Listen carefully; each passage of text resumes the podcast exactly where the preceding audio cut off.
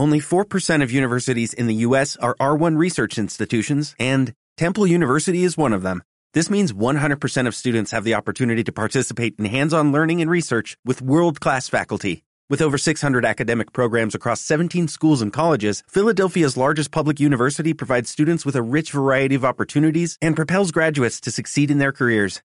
Temple University. Schedule a campus tour today at admissions.temple.edu/visit.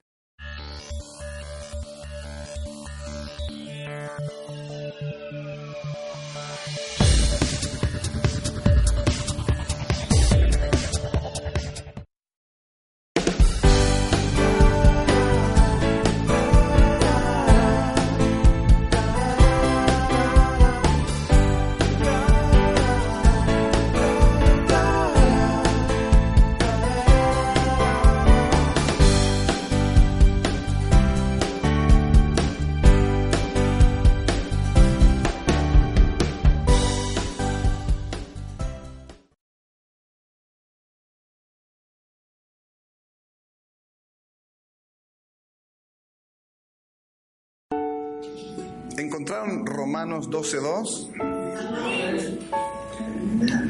Vamos a comenzar entonces este tema número 12, un cambio de paradigma del cuerpo. Y allí en Romanos 12.2 dice, no os conforméis a este siglo, sino transformaos por medio de la renovación de vuestro entendimiento, para que comprobéis cuál sea la buena voluntad de Dios, agradable y perfecta. ¿Pueden decir amén? A ver, repitan conmigo en alta voz. No os conforméis a este siglo, sino transformaos por medio de la renovación de vuestro entendimiento, para que comprobéis cuál sea la buena voluntad de Dios, agradable y perfecta. Amén. El deseo de Dios es que tú y yo seamos transformados. Hay una sola manera donde podemos comenzar esta transformación y lo dice la Biblia eh, por medio de renovar la mente. Renovar es cuando tiramos en la casa los muebles viejos y traemos los nuevos. Es lindo, ¿no? Cuando alguien estrena un mueble, un juego de living, un lavarropa programado, la patrona está feliz, ¿no? Porque eh, nadie quiere ser como las eh, mujeres de antes, sufridas con la tablita, ¿no?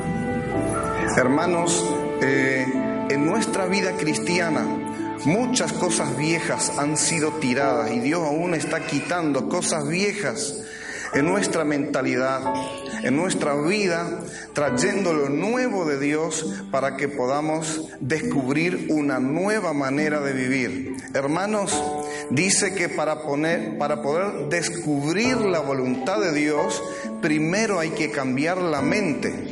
El que cambia la mente y recibe pensamientos de Dios, pensamientos de la Biblia. Pero si esos pensamientos están en Él y en ella, acá en el templo, pero le acompañan en su casa, en el trabajo, si los pensamientos de Dios están con vos, entonces sí vas a poder descubrir cuál es la voluntad de Dios contigo, con tu familia. Amén. Transformados viene del griego metamorfó eh, y tiene la idea similar a la oruga que se convierte en mariposa. Primero es un gusano feo, arrugado. Después sale del capullo, despliega sus alas. Qué cosa bonita, ¿no? Algunos parece que tienen dibujitos, un ojo ahí en el ala. Eh, esa transformación. Así hace el Señor de una vida fea, Él saca cosas bellas y preciosas.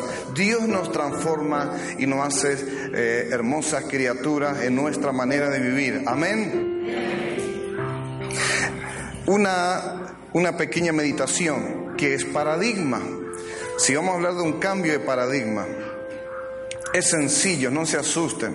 Paradigma significa modelo, ejemplo, tipo o tipo ejemplar. Es lo que significa paradigma. Podríamos entonces decirle un nuevo modelo, la iglesia como un cuerpo, o eh, un nuevo ejemplo, la iglesia como un cuerpo, para que se entienda mejor el título de este tema.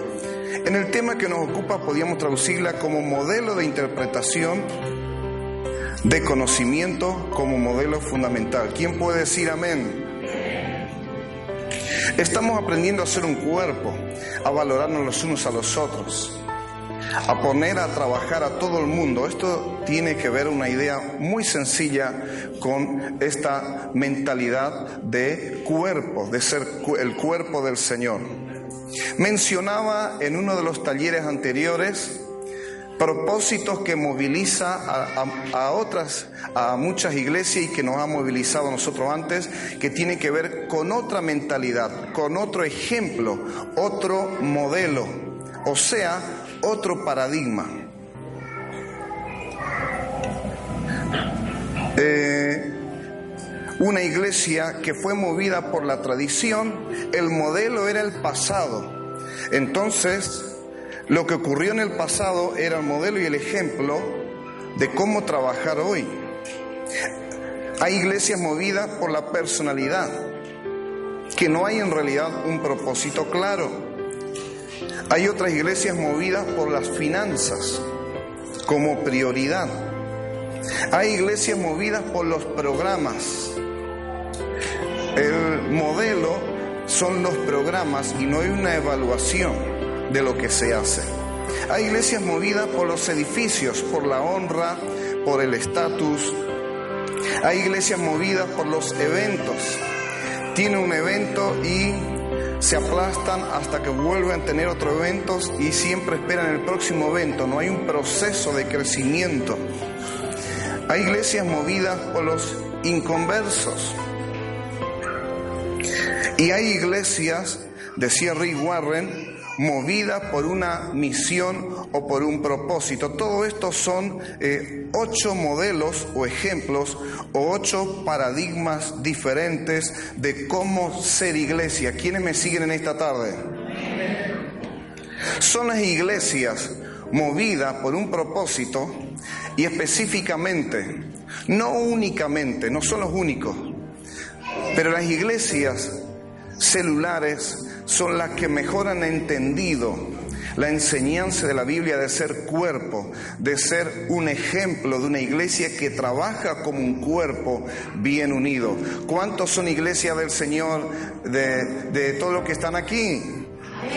Claro, todos son iglesias del Señor, todos aquellos que han creído en Jesús. Y si estás aquí y todavía no, no creíste en Jesús o no lo aceptaste, te voy a invitar que lo hagas para que seas iglesia del Señor.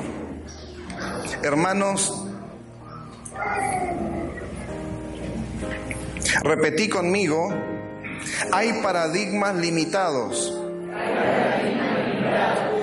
O sea, hay modelos de iglesia limitados. Cuando una iglesia es incapaz de resolver los problemas de la gente en el día de hoy, muestra que la forma de trabajar está limitada y algo debe ser cambiado. Debe ser cambiado para que el Evangelio responda en el hoy, en el ahora, sea en el pueblo, sea en la ciudad. No vivir de historias, de recuerdos, sino experimentar lo que Dios está haciendo hoy. ¿Cree alguno de ustedes que Dios trabaja y se mueve en el día de hoy? Amén.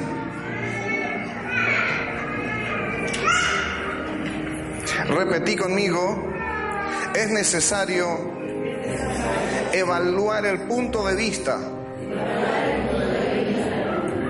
Porque todo paradigma o, o modelo tiene una interpretación, tiene un punto de vista.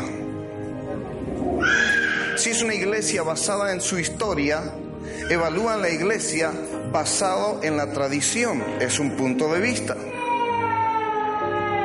Hermanos, hay que evaluar viejos paradigmas o modelos.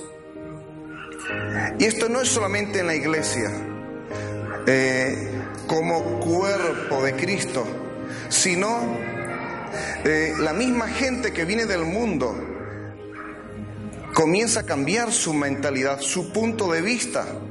Porque antes creían que Dios era un viejo barbudo, caduco, que está allá arriba y que no sabe nada. Entonces el Evangelio te va educando en tu fe y va cambiando tu punto de vista, tu mentalidad, cómo ves tu vida, cómo ves tu familia, cómo ves la vida. Esto es un cambio de mentalidad, o sea, es un cambio de patrón mental y el modelo de pensamiento es cambiado en las gentes y entonces eh, cuando la iglesia eh, recibe un diseño de parte de Dios, eh, el paradigma de la gente también cambia, comienza a mirar a Dios y a la vida con otro punto de vista. ¿Cuánta gente está cambiando su mentalidad? A ver. Amén. Hermanos, son tiempos en que los pastores somos desafiados a dejar de ser hombres orquesta, que intentamos hacer todas las cosas solos, para que los ministros, los pastores, los diferentes ministerios sean capacitadores, gente que capaciten Preparen ministros, preparen líderes que a la vez vuelvan a capacitar y de esa manera el ministerio se multiplica, la iglesia crece y se van rompiendo los límites y solo Dios sabe hasta dónde puede llegar la iglesia. Dios está rompiendo eh, límites en nuestras vidas, lo está haciendo en la iglesia. En estas tres semanas, contando esta, Dios me hablaba eh, específicamente cosas en que entendían el Espíritu de Dios, cómo Dios ahora está derribando límites que están ahora en medio nuestro, en las familias, en el liderazgo y en la iglesia, para que siga fluyendo los propósitos y los planes del Señor. ¿Será que hay alguien que quiere más de Dios? ¿Cuántos quieren mucho de Dios? ¿Y cuánto ahora quieren muchísimo más de Dios? Algunos quieren mucho y otros quieren muchísimo.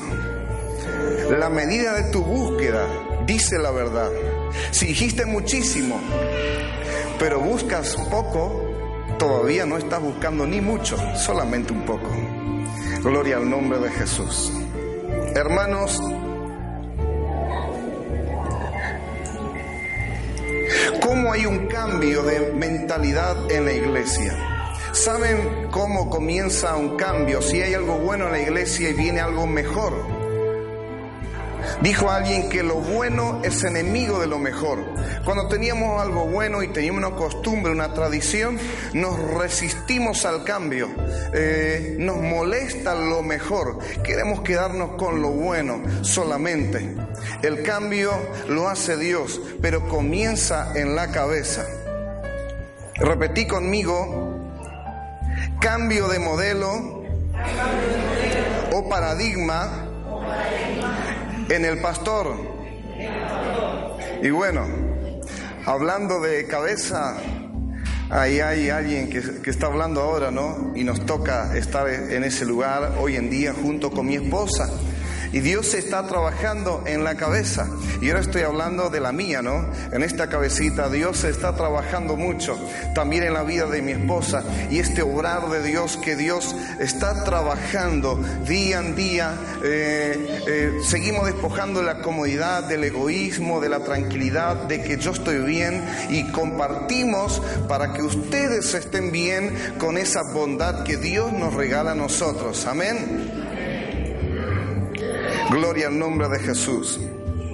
Si cambia de mentalidad o paradigma al pastor, Dios se encarga de cambiar la mentalidad que está en la iglesia. Repetí conmigo, cambio de paradigma en la iglesia.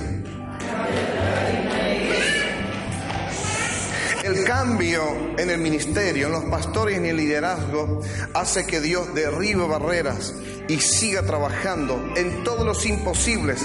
Mirá si hay imposible en las personas. Mirá si hoy en día vienen personas eh, bien con unos pequeños problemas. Nos, nos, asombramos cuando entra alguien que esté bastante bien y tiene un pequeño problema. Hoy la norma o lo normal es que viene la gente con muchos problemas, algunos pequeños, algunos medianos y uh, a veces tremendos problemas agobiantes. Es tan desafiante hoy en día vivir nuestra fe, pero ahí está lo bueno, donde terminó tus posibilidades. Allí comienza recién Dios. Cuando para ti es imposible, recién Dios puede mostrarte que Él es Dios, que Él puede. Lo que tú no puedes, Él puede. Y lo que tú no puedes hacer, Él te va a mostrar y lo va a hacer en tu vida y lo va a hacer en tu casa, lo va a hacer en tu mente, lo va a hacer en tu conducta, lo va a hacer en tu economía y lo va a hacer capacitándote. ¿Quién cree que Dios está haciendo obras y quiere aplaudir a Jesús? Reconocer lo que Él está haciendo y lo que Él va a seguir haciendo. Bendito sea el nombre del Señor. Gloria al nombre de Jesús. Hermanos, primero uno, luego otro, a mí me tocó el turno. Y como un hombre que tenía el vino viejo, vino de buen sabor, añejo, el Señor me sacudió bastante unos años para que esté dispuesto al cambio y a lo que Él me hablaba. Y estamos principiando en este tiempo, todavía es muy reciente, de lo que Dios va a hacer ahora. Está bueno, pero es el botón de muestra. No está todo lo que Dios nos va a dar. Todavía no hemos aprendido todo. Recién estamos comenzando, hermanos, porque estamos habituados a hablar, no a vivir. Estamos habituados a discutir, no a practicar.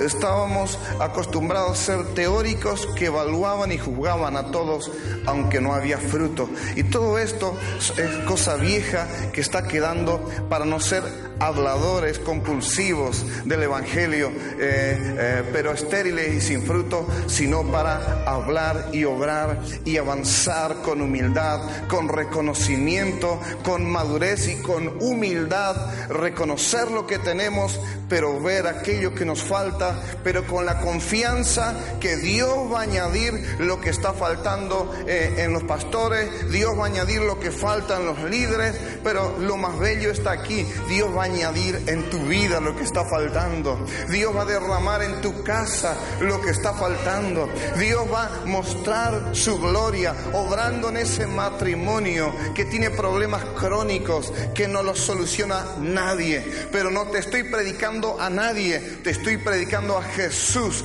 el que tiene poder infinitos para obrar en lo que sea, de lo más pequeño a lo más grande, mayor es la medida de Dios, Él es tan grande, tan sabio que puede entrar en tu corazón, pero es tan poderoso que todos los cielos, los cielos de los cielos no pueden contener toda la gloria y la presencia de Dios. Y ese Dios infinito es el que está con nosotros y ese poder está a tu alcance. ¿Quién puede decir amén?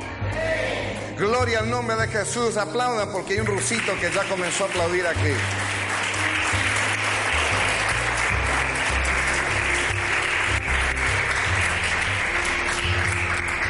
El Señor está promoviendo cambios de mentalidad y está quitando lo que es estéril, lo que está enfermo, lo que cumplió un tiempo y ya no responde hoy en día. Filipenses 3:13 dice, hermanos, decía Pablo, yo mismo no pretendo haberlo ya alcanzado pero una cosa hago, olvidando ciertamente lo que queda atrás y extendiéndome a lo que está delante. Repitan conmigo, hermanos, yo mismo no pretendo haberlo ya alcanzado, Pero una cosa hago, olvidando ciertamente lo que queda atrás y extendiéndome a lo que está delante. Olvidando lo que queda atrás y extendiéndome a lo que está delante. Entonces hacelo, extendete, avanzar, caminar fe. Pablo tenía experiencia porque él era tradicional, muy tradicional. Cualquier iglesia tradicional no es no lo es tanto si se compara con el judaísmo. Él era fariseo que aprendió los pies de Gamaliel. Era tan tradicional que él hacía como hacen los árabes. Los árabes están matando a los que no son árabes. Y la principal razón es porque no adoran a Alá. Están matando a cualquier religión y sobre todo los cristianos porque no reconocen a Alá y a Mahoma por una cuestión espiritual. Pablo hacía esto. Perseguía a los cristianos y los mataba, los latigaba y los llevaba a la cárcel creyendo que servía a Dios. Ustedes vieron en Francia, en África también. Escuchaba a varios y mi esposa decía, ah, ¿cómo mencionan a Francia?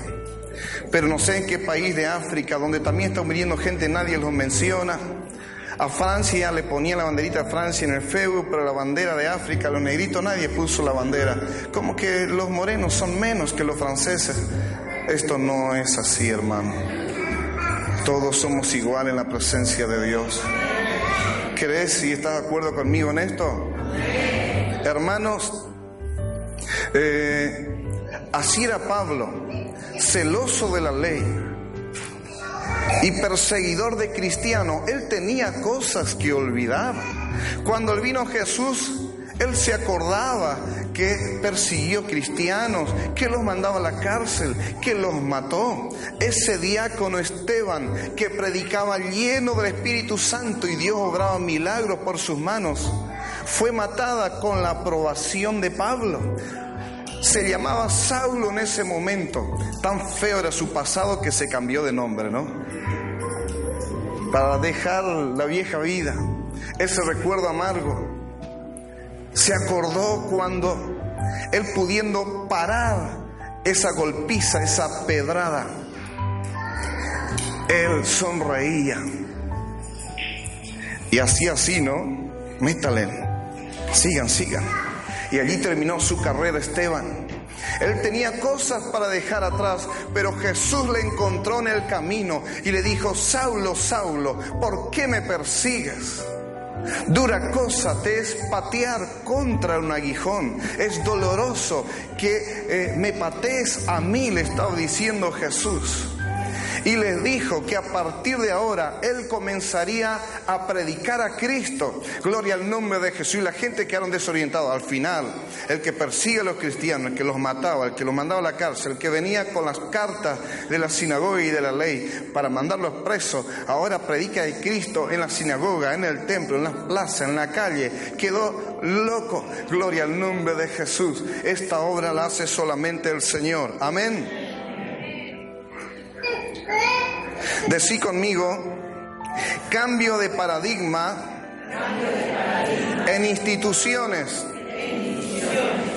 Algunas van agonizando hasta el peligro de extinción y algunos ya están en un proceso de muerte y otras eh, allí en el dilema eh, reconocen, deciden humillarse, entender y comienzan a ser restaurados. Hermanos, Dios está cambiando modelos ejemplos, maneras de trabajar en instituciones, por ejemplo, en las formas de los templos, en la organización de muchas congregaciones, en la programación de actividades, en el género musical, en la forma de presentar un sermón, en el vestuario que se usa en el templo, en la conducta cómo se manifiesta el culto en el templo, Dios está moviéndose de muchas maneras. Algunas las visualizamos y otras están ocultas de nuestros ojos. El cambio más grande no es visible, es sobrenatural. Es como el Espíritu Santo mueve los hilos. Eh, eh, sumando apoyo a lo que Dios está haciendo hoy y, y permitiendo que muchos vayan quedando por el camino cuando no quieren escuchar su voz, obedecer y seguirle. ¿Cuántos siguen atentos hoy? Hermanos, la primera reforma fue la de Lutero, fue una reforma doctrinal. La segunda reforma fue una reforma espiritual o del Espíritu Santo, fue la etapa pietista. Y la tercera reforma que tiene lugar a partir del siglo pasado, del 1900, es una reforma de estructuras, de modelos y de paradigmas. Y comenzó en el siglo, en esta etapa moderna, con David Chongicho en Corea. De esto nosotros hemos predicado. Y en este tiempo, aquellos que tienen oídos para oír, ojos para ver y entendimiento para analizar y aprender, se benefician de todas las reformas que Dios ha traído y aún lo está trayendo. Predicamos la salvación por fe en Jesús y no por obras. Predicamos eh, dando lugar a la unción del Espíritu Santo esperando un incremento del poder de Dios y predicando, movilizando a todo el pueblo a que todos hagan obra de ministerio. Estamos dando lugar a lo que Dios está promoviendo. Gloria al nombre del Señor. ¿Seguimos con todo esto? Confírmalo con un aplauso en esta noche.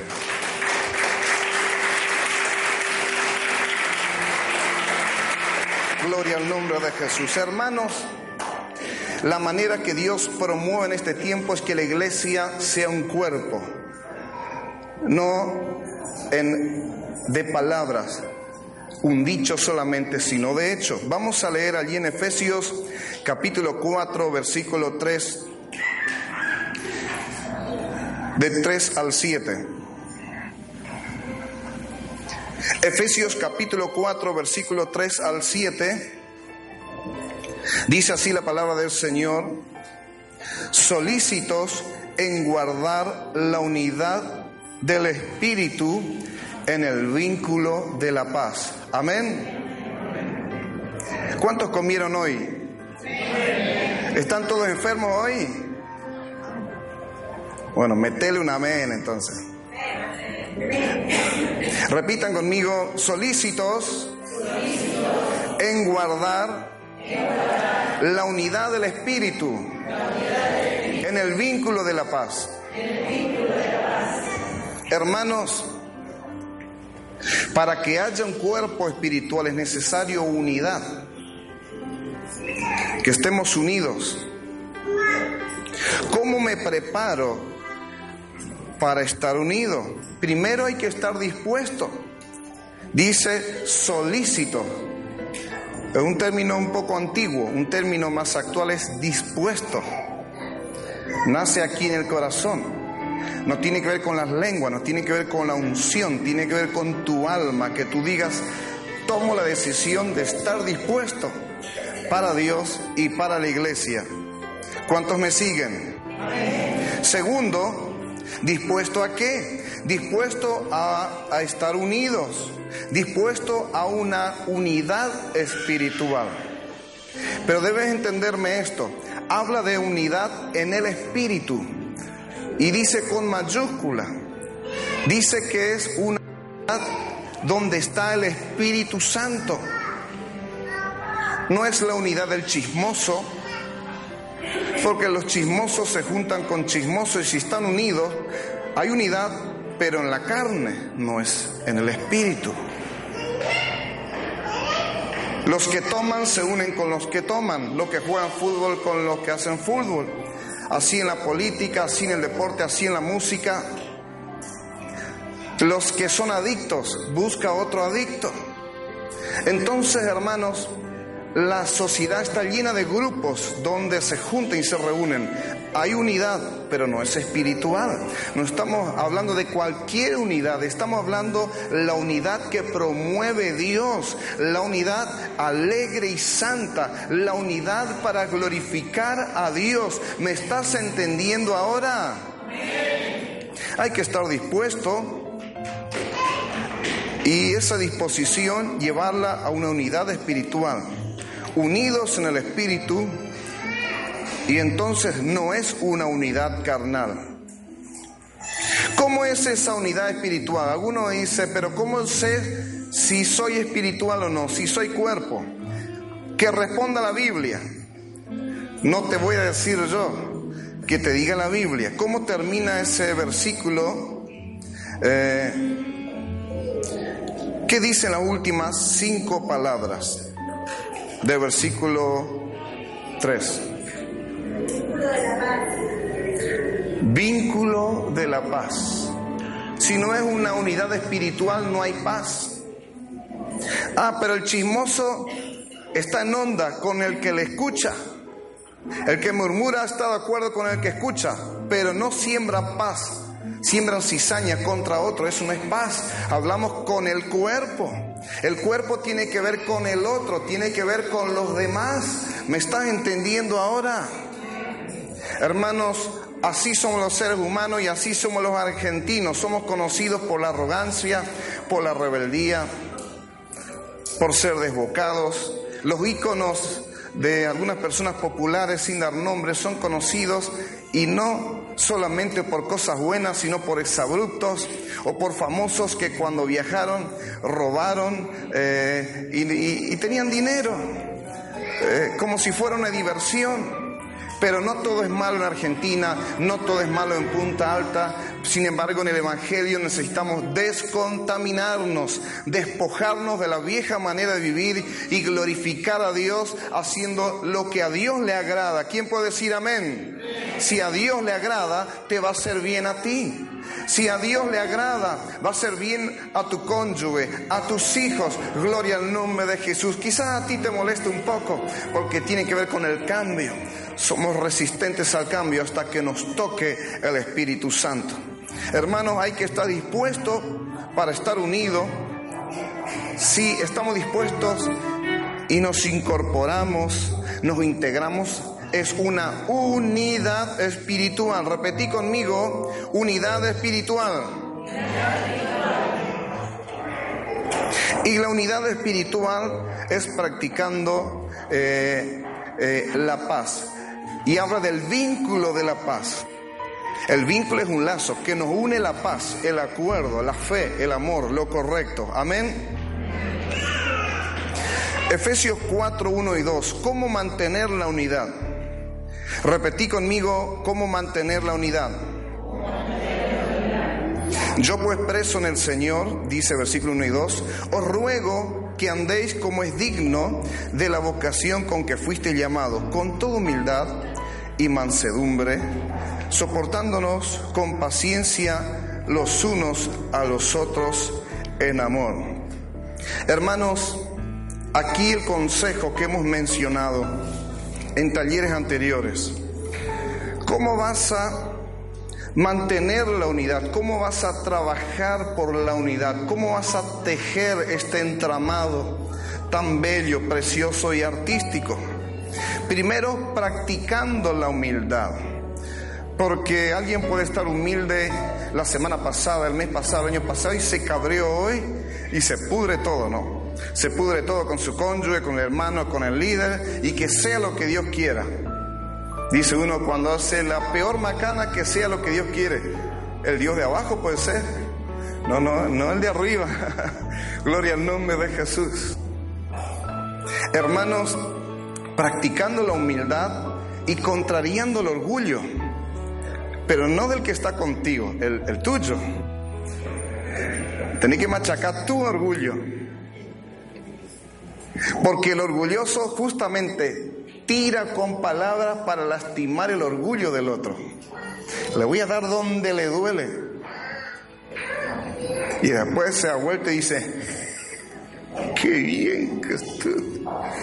¿Cómo le cambió la cara? Y dice, Y el diablo dice,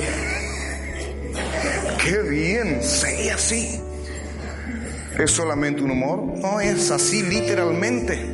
Cuando tenemos malicia, disfrutamos lo que el diablo disfruta y hacemos lo que Él promueve, el reino de la muerte, y contristamos al Espíritu, nos deslizamos de la fe, dejamos el Evangelio de lado. Así no se construye unidad, así se destruye en todas las direcciones eh, el corazón de uno, el entorno familiar, el entorno congregacional. Gloria al nombre de Jesús. Pero sé que si entendemos lo que estamos pensando, hablando y haciendo, no vamos a hacer tales cosas porque no queremos queremos ser conscientemente por lo menos autores de muerte, sino eh, promotores de vida, de la vida del cielo, impartir vida, vida y Espíritu Santo. ¿Cuántos quieren impartir la vida de Dios? Un aplauso por la gente que va a promover la vida.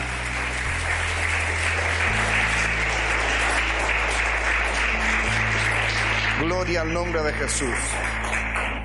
Hermanos, y para promover la vida hay que echarle flida a la muerte. ¿Me escuchas? Practicando humildad versus orgullo, el tuyo, no el del otro. Practicando mansedumbre y que contraríe la contienda. Entonces no le hagas la contra al otro, no, contrariar tu gana de pelear, la tuya. Se comienza por casa. Se comienza por uno. Si no vamos a ser como el que le dijo, déjame que saque eh, eh, la paja que está en tu ojo. Y Jesús le dijo, hipócrita, quieres sacar la paja en el, en el ojo de tu prójimo y no ves la viga que tienes en tu ojo. Gloria al nombre de Jesús. El orgullo nos hace así. Buscamos cosas en los otros y no vemos lo propio. Esto es lo absurdo. Esto es natural por allí, pero en el Evangelio esto cambia. Si afuera es virtud, aquí es bajeza. Aquí es inteligencia, reconocer el error. Porque hace bien en la casa y sobre todo hace bien en la iglesia. Cualquiera expone su puño para mostrar su hombría. Cualquiera expone su hombría buscando otra. El mundo está lleno de esos hombres.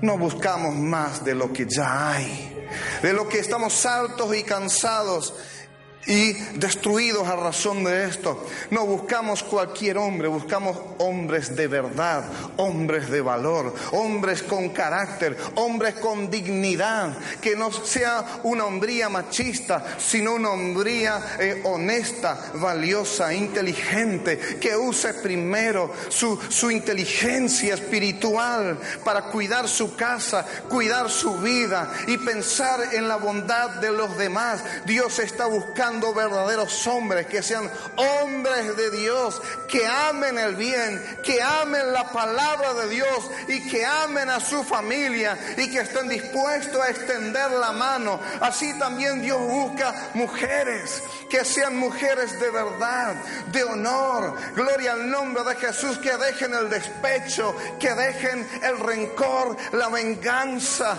que, que den lugar al perdón y que den a luz eh, y expandan esa belleza que Dios ha puesto en ustedes, esa inteligencia emocional. Si una mujer es sanada, nadie mejor que una esposa y una mamá para crear un lindo clima en la casa. Nada mejor que una mujer eh, eh, para atender a otra mujer, para recibir personas. Cuando una mujer está en la mano de Dios, crea y trabaja por un mejor clima en la iglesia del Señor. Dios está haciendo esto aquí y va a seguir haciendo creyéndolo, porque mayor es mi Cristo, mayor es Dios, mayor es la verdad. El bien vence al mal y vamos a experimentar que el poder de Dios es más grande que el poder de las tinieblas. Te bendigo iglesia, te bendigo mamá, te bendigo papá, bendigo tu familia.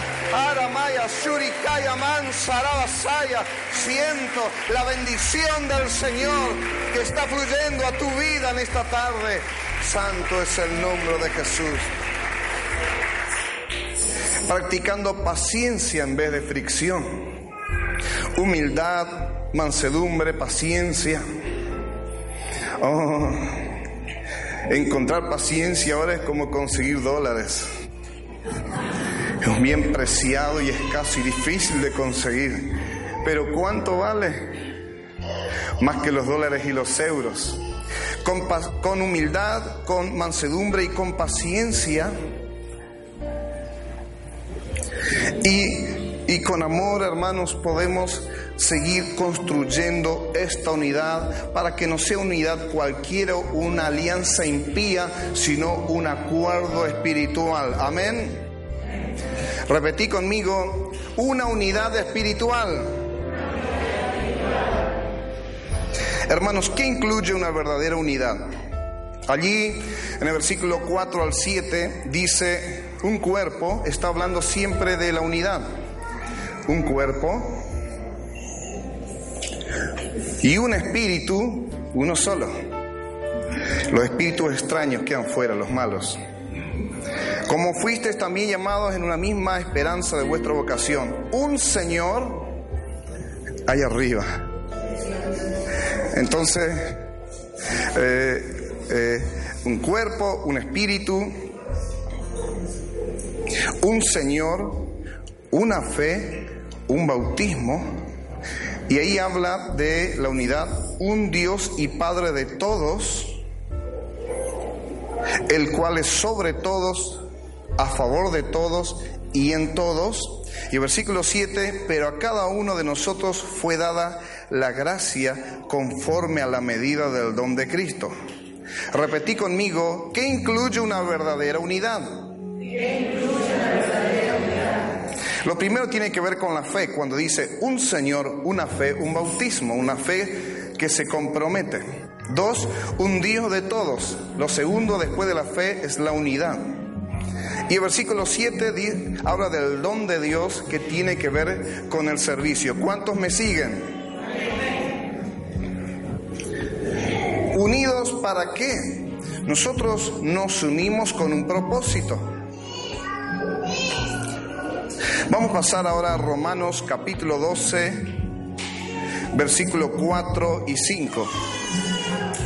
Gloria al nombre de Jesús. Estamos meditando qué es una unidad espiritual.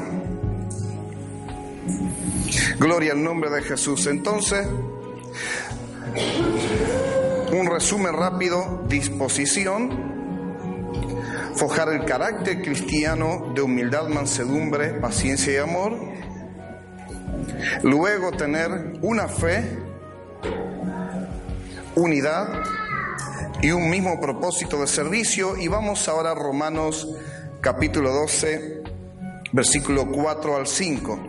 Es tiempo que la iglesia deje de ser una mera espectadora y sea protagonista en el servicio y en el ministerio. Romanos 12, 4 y 5 dice, porque de la manera que un cuerpo, y usa la alegoría de nuestro cuerpo, una figura, que en un cuerpo tenemos muchos miembros, pero no todos los miembros tienen la misma función.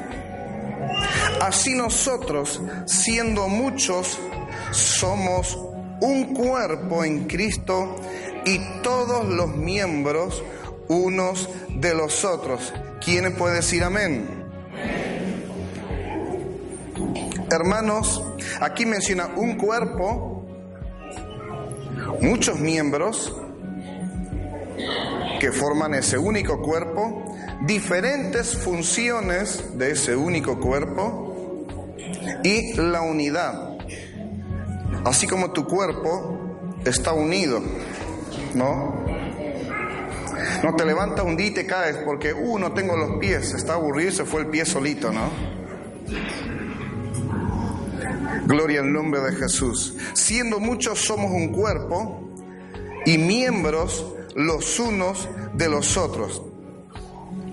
Repetí conmigo, somos un cuerpo, hay muchos miembros, tenemos diferentes funciones, aunque somos muchos, somos un solo cuerpo. Y somos miembros los unos de los otros. La unidad tiene un propósito, hermanos. Eh, vamos ahora a 1 Corintios capítulo 10, versículo 16. Esta partecita fue la que eh, tocó mucho mi vida y lo mencionaba creo dos domingos atrás. Una perspectiva divina de la unidad, de lo que dice Dios de la unidad. ¿A qué punto es tan importante? ¿Saben por qué? Tenemos tendencia a decir amén, pero después lo olvidamos. Decimos, ah, qué bárbaro, pero seguimos desunidos. Y el que tiene la boquita floja dice, gloria a Dios, tengo que cambiar. Y la boca se le afloja cada vez más.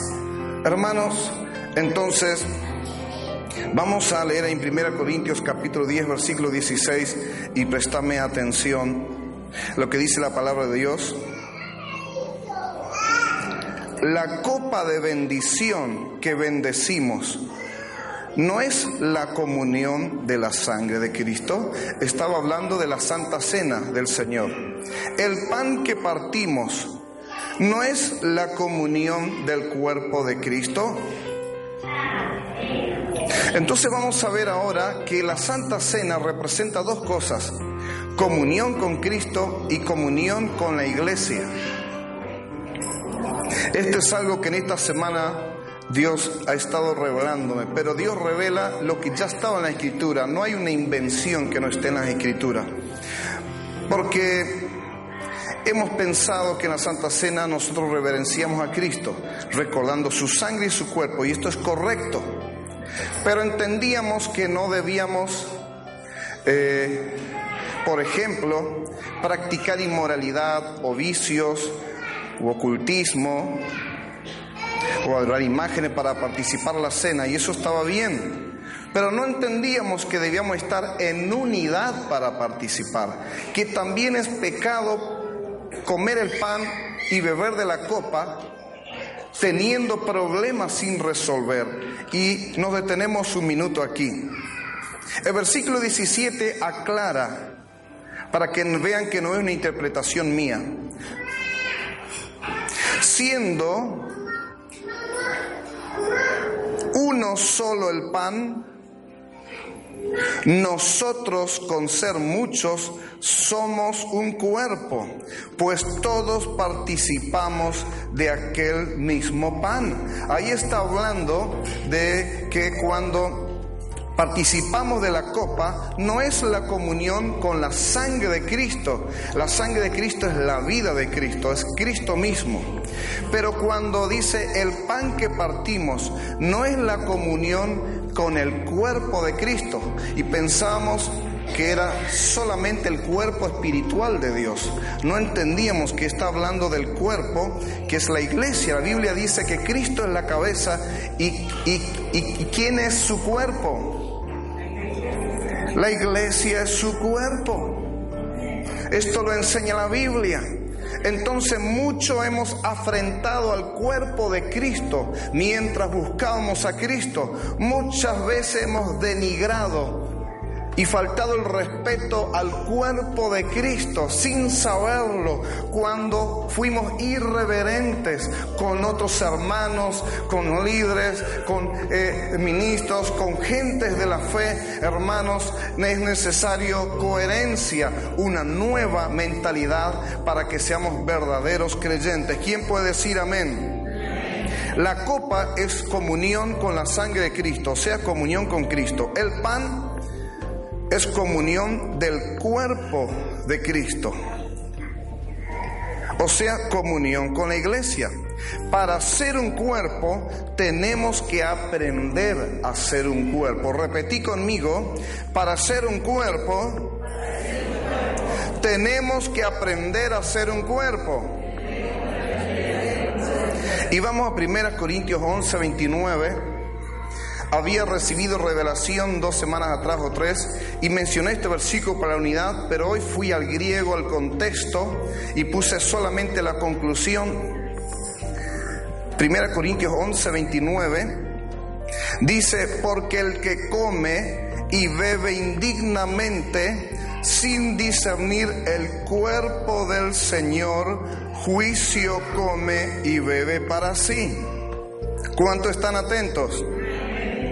Nosotros habíamos leído que la copa es una copa de bendición que bendecimos, ¿no?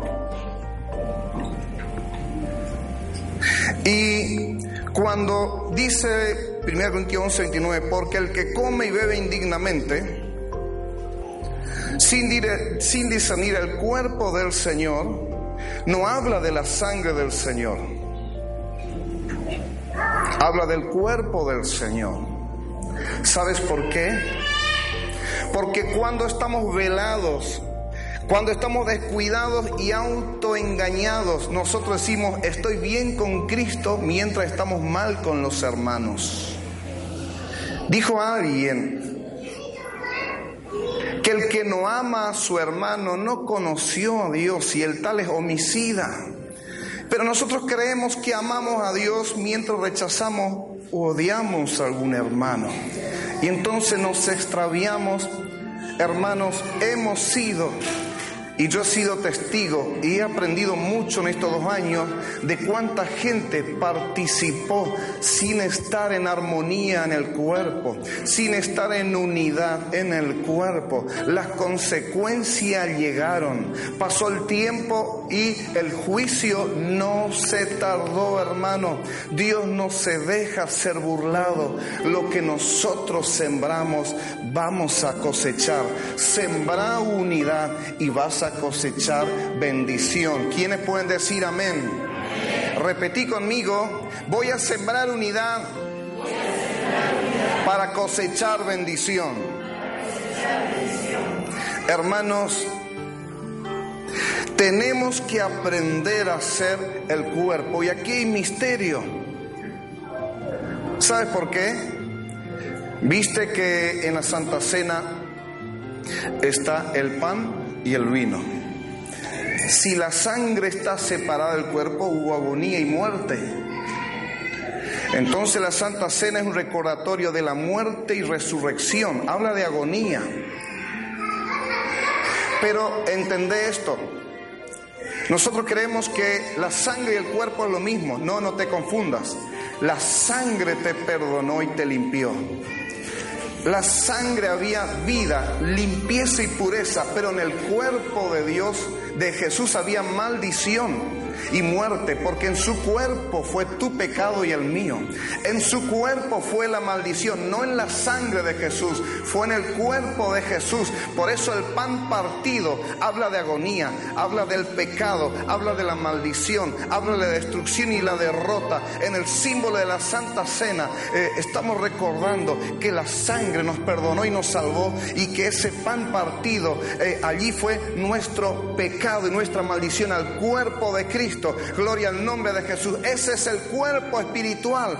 Él se hizo maldito por ti y por mí para que tú seas bendito en Él. ¿Quién puede decir amén? En su cuerpo fue toda maldición e iniquidad para que la iglesia reciba pureza, bendición, santidad y gozo. Quien aplaude a Jesús por esta obra admirable de redención.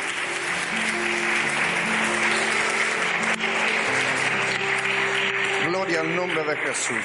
Porque el que come y bebe indignamente, sin discernir el cuerpo del Señor, sin entender la unidad y honrar el cuerpo de Dios, que es la iglesia del Señor, juicio come y bebe para sí. Gloria al nombre de Jesús. Por eso debemos unirnos para que al participar del pan y del vino seamos bendecidos y recibamos bendición. Gloria al nombre de Jesús. Repetí conmigo, quiero participar de la copa de bendición para estar en comunión con Cristo y voy a participar el pan, practicando la unidad con el cuerpo, que es la iglesia del Señor. Aplaude confirmando esta decisión. Espero que no lo hayas repetido solamente por decir, que lo entiendas y te apegues a esta verdad. Bendito sea el nombre del Señor. Y entramos a la parte final en esta noche, Efesios 4, 11, 13, el poder de una unidad con propósito. Allí en Efesios 4, 11 al 13 dice, él mismo constituyó, habla de Jesús, a unos apóstoles, a otros profetas, a otros evangelistas, a otros pastores y maestros, a fin de perfeccionar a los santos para la obra del ministerio, para la edificación del cuerpo de Cristo, hasta que todos lleguen a la unidad de la fe y del conocimiento del Hijo de Dios, a un varón perfecto, a la medida de la, la estatura de la plenitud de Cristo Préstame atención, el Espíritu Santo da los dones sobrenaturales. El Espíritu Santo da dones eh, eh, de ciencia, sabiduría, fe, milagros, sanidades, diversos géneros de lenguas, interpretación de lengua, profecía. No sé si me pasé alguno. Tenemos una lista de nueve dones sobrenaturales que da el Espíritu Santo. Pero los dones de ministerio no lo da el Espíritu, lo da Jesús. En la cruz del Calvario, porque menciona el acto redentor de Jesús en la cruz, nos hizo libre de la maldición y dice allí en Efesios que dio dones a los hombres y está hablando dones de ministerio y entonces relata estos dones, estos cinco dones de gobierno, dones de gobierno de la iglesia. Gloria al nombre de Jesús. Eh, y el propósito de estos cinco ministerios es que los miembros de la iglesia estén debidamente equipados para el servicio. Su cometido es que el servicio siga adelante. ¿Qué más? Su finalidad es comprobar que el cuerpo de Cristo sea edificado. Su objetivo es que los miembros de la iglesia lleguen a una unidad perfecta y su objetivo es que los miembros de la iglesia lleguen a un pleno desarrollo. ¿Cuántos pueden asentir con un amén? Gloria al nombre del Señor. Repetí conmigo, el poder de una unidad con propósito. Hermanos, yo creo en el ministerio de todos los creyentes. ¿Sabe por qué? Por este versículo 12 que leímos, que Dios llamó y dio dones y llamó ministros, y versículo 12, ¿para qué? A fin de perfeccionar a los santos para la obra del ministerio, para la edificación del cuerpo de Cristo. Repita conmigo, a fin de perfeccionar a los santos, para la obra del ministerio para la edificación del cuerpo de Cristo. Dice que el cuerpo de Cristo es edificado. Otras versiones, la Biblia al día dice, a fin de capacitar al pueblo de Dios para la obra de servicio, para edificar el cuerpo de Cristo. La versión de Jerusalén del año 2001 dice, para la adecuada organización de los santos en las funciones del ministerio, para edificación del cuerpo de Cristo. Y la Biblia en lenguaje sencillo dice, hizo esto para que todos los que formamos la iglesia, que es su cuerpo, estemos capacitados para servir y dar instrucción a los creyentes. Y perfeccionar viene catartismos, que significa mobiliario completo. Y también significa, habla de un especialista que repara la herramienta, las ajusta, las pone a punto para usarla con efectividad. ¿De qué herramienta? ¿Quiénes son las herramientas? Claro, muy bien. Ahí están las herramientas. Hay rusos, castaños, delgaditos, regordetes, carita fina, cachetones. Hay en todas sus eh, personalidades y moldes, ¿no? Hermanos, eh, y en la personalidad que tú tienes, todos hemos nacido con talentos, con habilidades y con una asignación de un don espiritual por lo menos. ¿A quiénes hay que, a, quiénes hay que equipar? ¿A quiénes hay que perfeccionar? ¿Están presentes todavía? Bien, perfeccionar significa equipar, a ver si me están atentos. ¿A quiénes hay que equipar? Claro, a los santos, porque perfeccionar es muy abstracto. Equipar es darle la caja de herramientas. ¿A quién hay que darle la caja de herramientas? Dos, amén. Cuando decimos, ¿eh? A la iglesia. Hermanos, cuando decimos para perfeccionar a los santos, para eh, pulirle, formarle, ajustarle, prepararle, ese es a ustedes, para que la iglesia haga obra de ministerios. Amén. ¿Quiénes son los santos?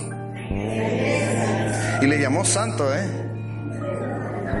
En esa dirección vamos, ¿no? Algunos santos comenzamos medio atorrante. Pero bueno, para eso está la sangre de Cristo, para limpiarnos de todo pecado. ¿Quién dice amén? No voy a decir cuántos eran atorrantes, digan amén, ¿no? Gloria al nombre del Señor. El Señor quiere equipar a algunos de la iglesia o a toda la iglesia. Cuando dice a, los santos, Dios tiene preferencia. Eh, Dios hace diferencia. ¿Por qué algunos no son equipados? Bueno, el silencio está bueno. Hay razón y tenemos que encontrarla. Y son algunas malas razones que están en el corazón que hay que sacarlo. Hay que quitarlo. Lo que estorba esa preparación divina en tu vida. ¿Qué es equipar? Lo dije hace un ratito. A través de la enseñanza. Darle las herramientas. Dar un aplauso a la pastora.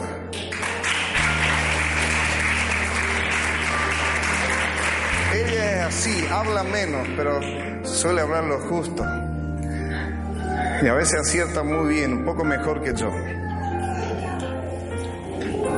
Hermanos, hay que usar las herramientas para hacer ministerio. Hay que aprender a usar las herramientas que Dios nos imparte y que Dios nos da. ¿Quién puede decir amén? Ahora te digo, ¿quién edifica la iglesia? Dice, a fin de perfeccionar a los santos para la obra del ministerio, para la edificación del cuerpo de Cristo. ¿Quién edifica la iglesia? Piensen bien, ¿eh? No. ¿Saben que no es Jesús? Tampoco. No, ni Jesús, ni Dios, ni el pastor. Está en el versículo, no el Espíritu Santo tampoco.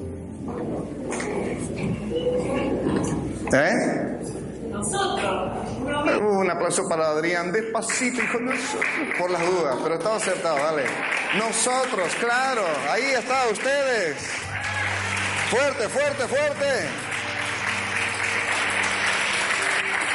Pónganse de pie, los líderes que están aquí al frente, a la mitad o en el fondo, los, los líderes, levanten la mano, a todos los líderes, pónganse de pie ahora. Eh, que le agarró la vergüenza. Estos son la gente que en primer lugar están edificando el cuerpo de Cristo. A mí me toca ser el instructor o el que trae el plano o el que da las directivas, los consejos, las órdenes. Eh, pero los que construyen son esta gente. Un aplauso fuerte para los constructores del cuerpo de Cristo.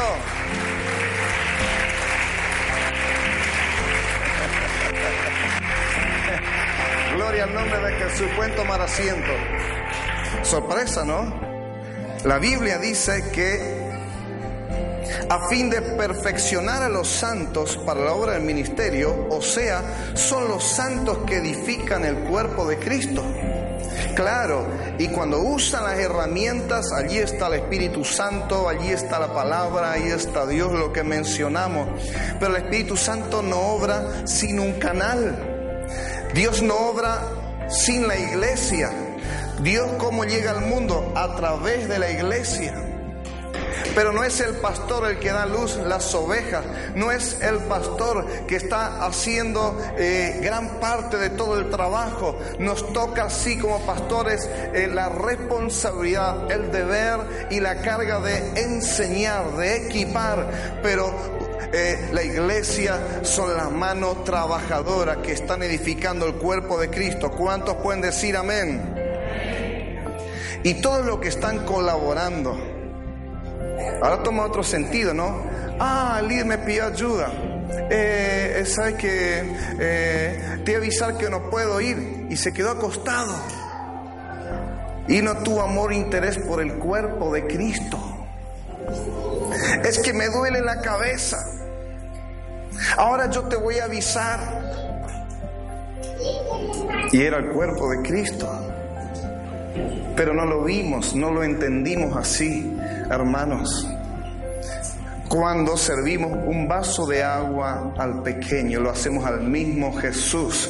Cuando tú respondes solamente al líder, quizás lo haces por obligación, pero quienes se dan cuenta que están sirviendo a Cristo y están sirviendo eh, a Cristo, como sirviendo al cuerpo de Cristo, a la iglesia, están edificando el cuerpo de Cristo. ¿Sería importante esto?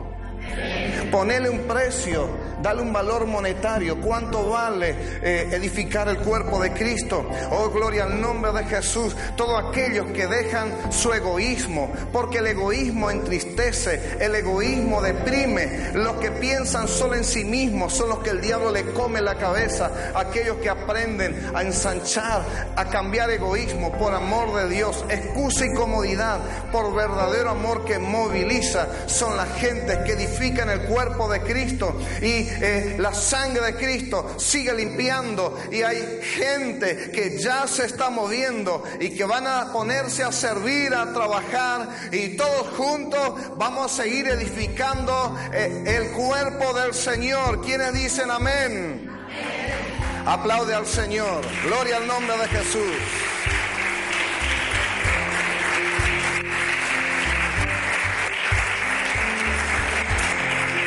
Al nombre de Cristo.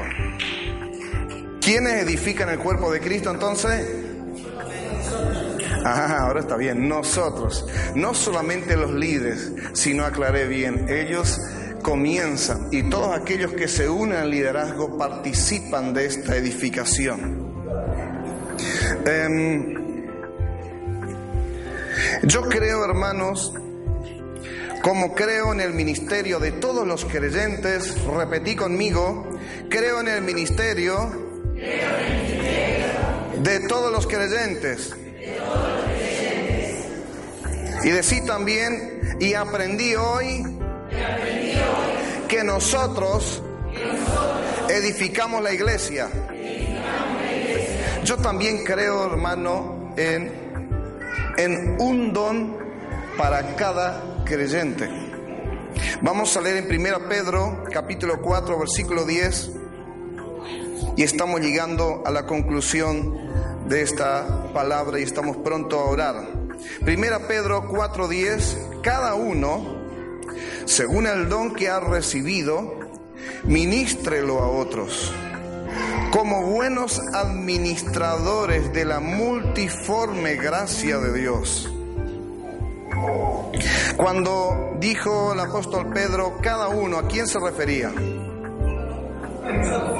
Ah, ahora están más, más y corajudos, ¿no? Claro, habla de la iglesia, no habla del pastor que el pastor es un hombre orquesta, él hácelo todo, que el pastor conserva todos los dones, la unción. Y esto es mentira, hermano, no es así. No es el diseño de Dios. Efectivamente no podemos hacer todo. Hacemos una parte y nos estresamos, nos ponemos nerviosos y alguno hasta se separa o se pelea con la mujer o termina con otra porque eh, le explotó la cabeza, no le dio. Es que Dios no mandó a que el pastor haga todo. Eso fue parte de la tradición, hermanos, donde el pastor tenía que hacer todo y lo demás solamente decir amén y esperar el próximo sermón del domingo.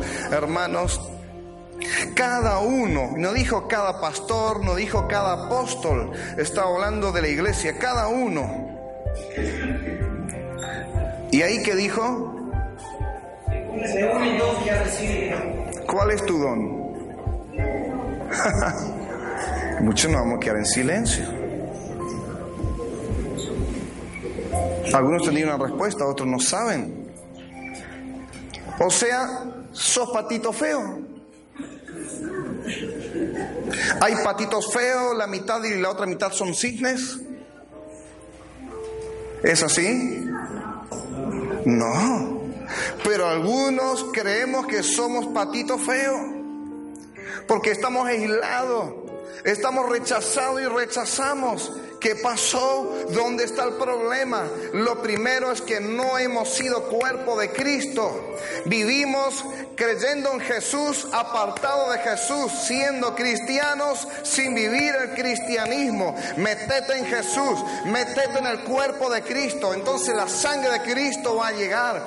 Para que llegue la sangre, tienes que estar en el cuerpo. Si estás cortado, la sangre no va a llegar. Conéctate con el cuerpo. Allí está la sangre de Jesús que salva, que sana, que perdona, que liberta, que imparte dones, que capacita y que da las herramientas. ¿Quién aplaude al cuerpo de Cristo en esta noche?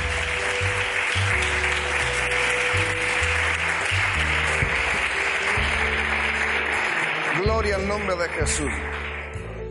A cada uno habla de todos. Dios quiere que todos descubran sus dones. Sería un tema para meditar, pero ¿ya lo recibí o no?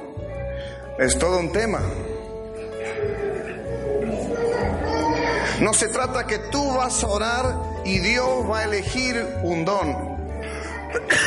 Se trata que ya está designado un don. A ti te toca descubrirlo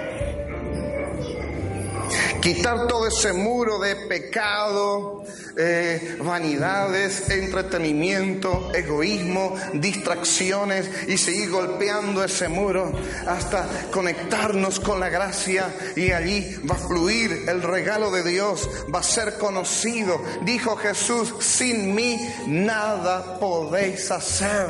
Todo pámpano que es cortado no podrá dar fruto.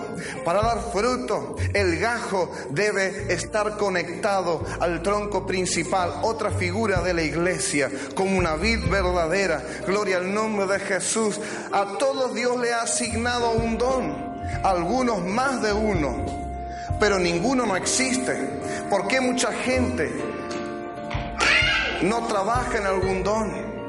Porque no está conectado, porque hay mucha interferencia otra cosa extraña manda su mente y su vida y no el Espíritu Santo. No alcanza que sientas el calorcito del Espíritu. No alcanza que se te los vellos del brazo. Hermano, no alcanza que, que sintieras un calor en tu cabeza y en tu nuca. Que el fuego no quede en tus vellos, en tu peluca. Que el fuego entre en tu mente, en tu corazón, en tus huesos. Y quite la iniquidad y eche fuera la maldición. Y la bendición llene tu vida y tu ser. Y seas herramientas de Dios. Ya no seas herramientas para iniquidad. No seas un vehículo de la maldición, sino un vehículo de la bendición ¿Quién dice amén? ¿Cuántos creen que Dios lo va a hacer? Aplaudí fuerte en esta noche.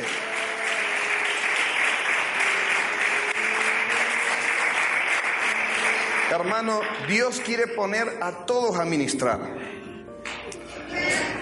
Pero no así de cualquier manera. Si somos hombre, mujer de mundo y con un montón de cositas, bueno, la sangre nos limpia, nos prepara y entonces nos prepara para ministrar. Los que ministramos no, er, no éramos hombres hechos y derechos, no éramos mujeres ejemplares, por lo menos para bien. Todos tenemos cosas por el cual avergonzarnos del pasado. Sin embargo, sabemos que ya estamos perdonados, no sentimos acusación, porque no hay ninguna condenación para los que están en Cristo Jesús. Amén. Hermanos, repetí conmigo, creo, que hay un don para cada creyente. De esta manera, hermanos, nosotros vamos a ir conquistando eh, eh, muchas eh, promesas de Dios, poniendo la palabra de Dios creyendo en la palabra de Dios y quitando todo lo que estorba para que creamos y practiquemos la palabra de Dios. Vamos a ponernos de pie. Gloria al nombre de Jesús. Y de una manera así simple, puse por último los poderes de la iglesia unida. No puse los superpoderes porque va a sonar, no sé, como Gímano eh, me parece que me queda la historia, ¿no? Con dibujito de ahora, de esos que tienen poder, ¿eh? El hombre araña era de, de mi época también, Superman, Superman, ¿no? Pero en el sentido espiritual no quería mal decir los superpoderes de la iglesia, porque ¿cuán poderoso el Espíritu Santo? ¿Un poquitito más o menos o es muy poderoso? ¿Hay alguien que le supera al Espíritu Santo? ¿Está seguro? ¿La magia negra puede contra el Espíritu Santo? ¿Está seguro? ¿Un parapsicólogo tiene más poder que un siervo de Dios que tiene al Espíritu Santo? ¿Está seguro? Magia negra, roja o, o, blanca de la umbanda puede más que el poder del Espíritu Santo. Literalmente, lo más poderoso del infierno, el satanismo y todas sus artes mágicas, es más poderoso que Cristo. ¿Es poderoso entonces la iglesia? Amén. Otro aplauso. Sí, es para aplaudir, para glorificar, para gritar. Dale.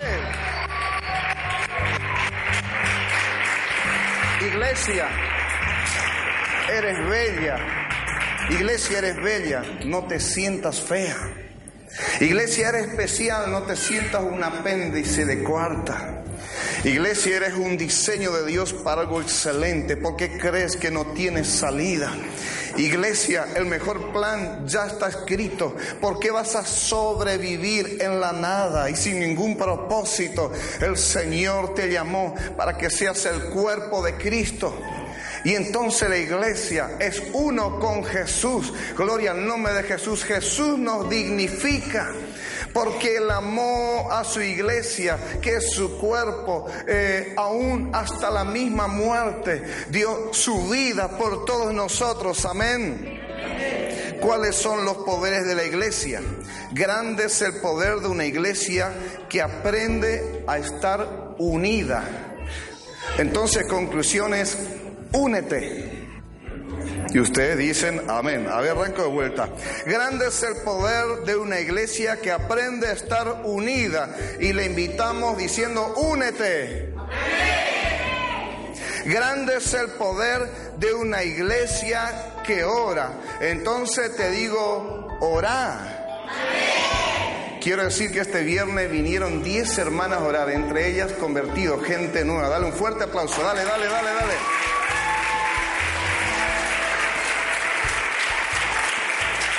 Estoy contento porque esta vez nos ganaron. Vinimos cuatro y ustedes diez. Brillaron por la ausencia los varones. Entonces, pero los varones que son tan machos, tan fuertes, pero no se animan a levantarse un rato antes, que tienen fiaca, que le duele la cabeza, somos hombres, gente, no somos mujeres para quedarnos porque nos duele la cabeza. Espero a los hombres que van a ser hombres de Dios este martes a las 5. Eh, eh, venimos aquí al templo a orar. Es para guapos, no es para cobardes. Pero hay cobardes que pueden aprender a ser valientes y a ser guapos. A ver, ¿cuántos varones van a comenzar a venir una vez al mes, una vez cada 15 días? Pero venid, amigo. A ver, ¿cuántos van a venir este martes o alguno de estos martes? A ver.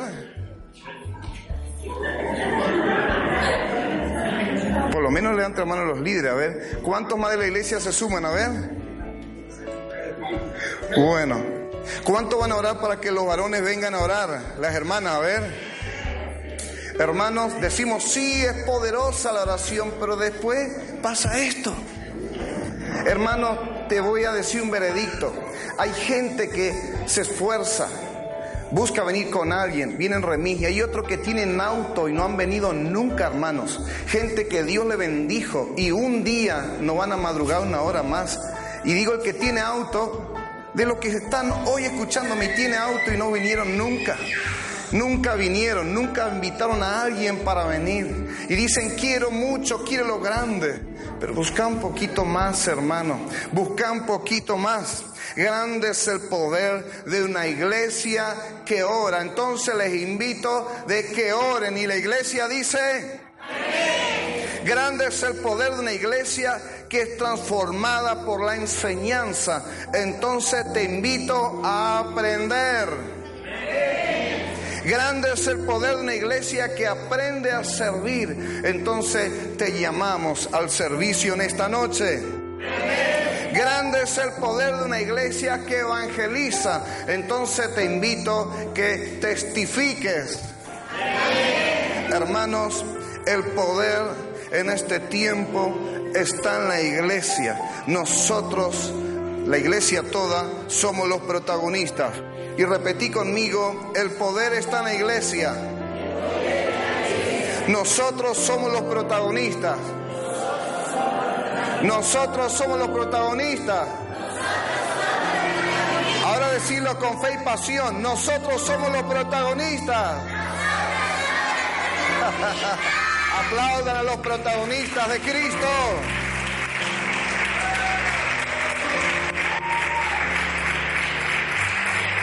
Si alguno dice, suena hereje, al final, ¿no era que Cristo tiene poder? ¿Pero no era el Espíritu Santo que tiene poder? Sí, es, Cristo y el Espíritu Santo a través de la iglesia, no separada de ella. Dios no conquista multitudes si no hay una iglesia rendida y comprometida. Levanta tus manos en esta noche. Repetí conmigo esta oración, Señor. Te doy gracias porque tu palabra ha obrado en mi corazón y en mi entendimiento. Me despojo ahora de, del peso y del pecado, de todo egoísmo y comodidades.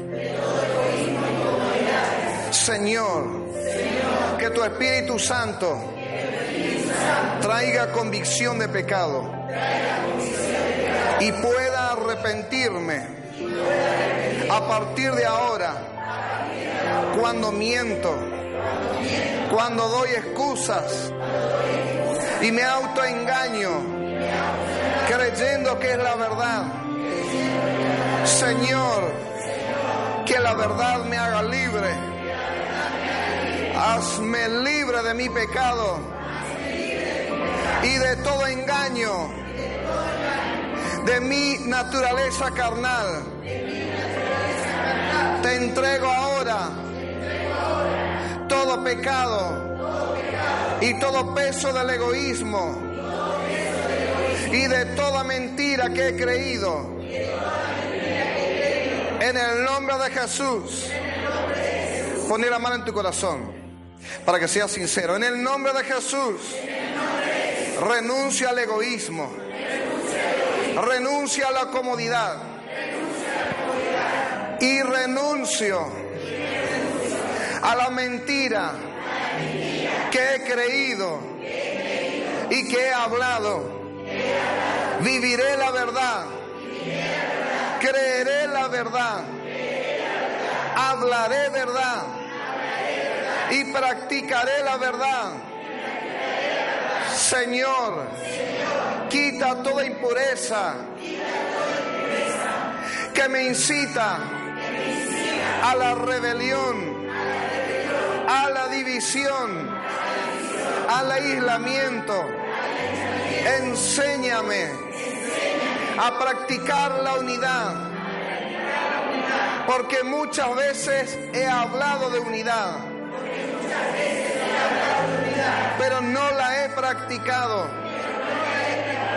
Renuncio a la división y recibo unidad de tu Espíritu Santo. Recibo unidad espiritual para unirme a Cristo y unirme al cuerpo de Cristo, que es la iglesia. Reafirmo hoy mi unidad con Jesús. Y decido hoy practicar la unidad y reafirmarla cada día. Señor, y manifestarás tus planes, manifestarás los dones. Y nos darás tú, Señor, las cajas de herramientas para servirte a ti, servir a la iglesia, servir a la ciudad y edificar tu cuerpo, Señor. Tu Espíritu Santo lo hará. Lo creo. Lo confieso. Lo recibo. Y en tu nombre lo viviré cada día para honra y gloria de tu nombre. Hecho está. Amén y amén. Aplaude fuerte al Señor. Gloria, gloria, gloria al nombre de Jesús.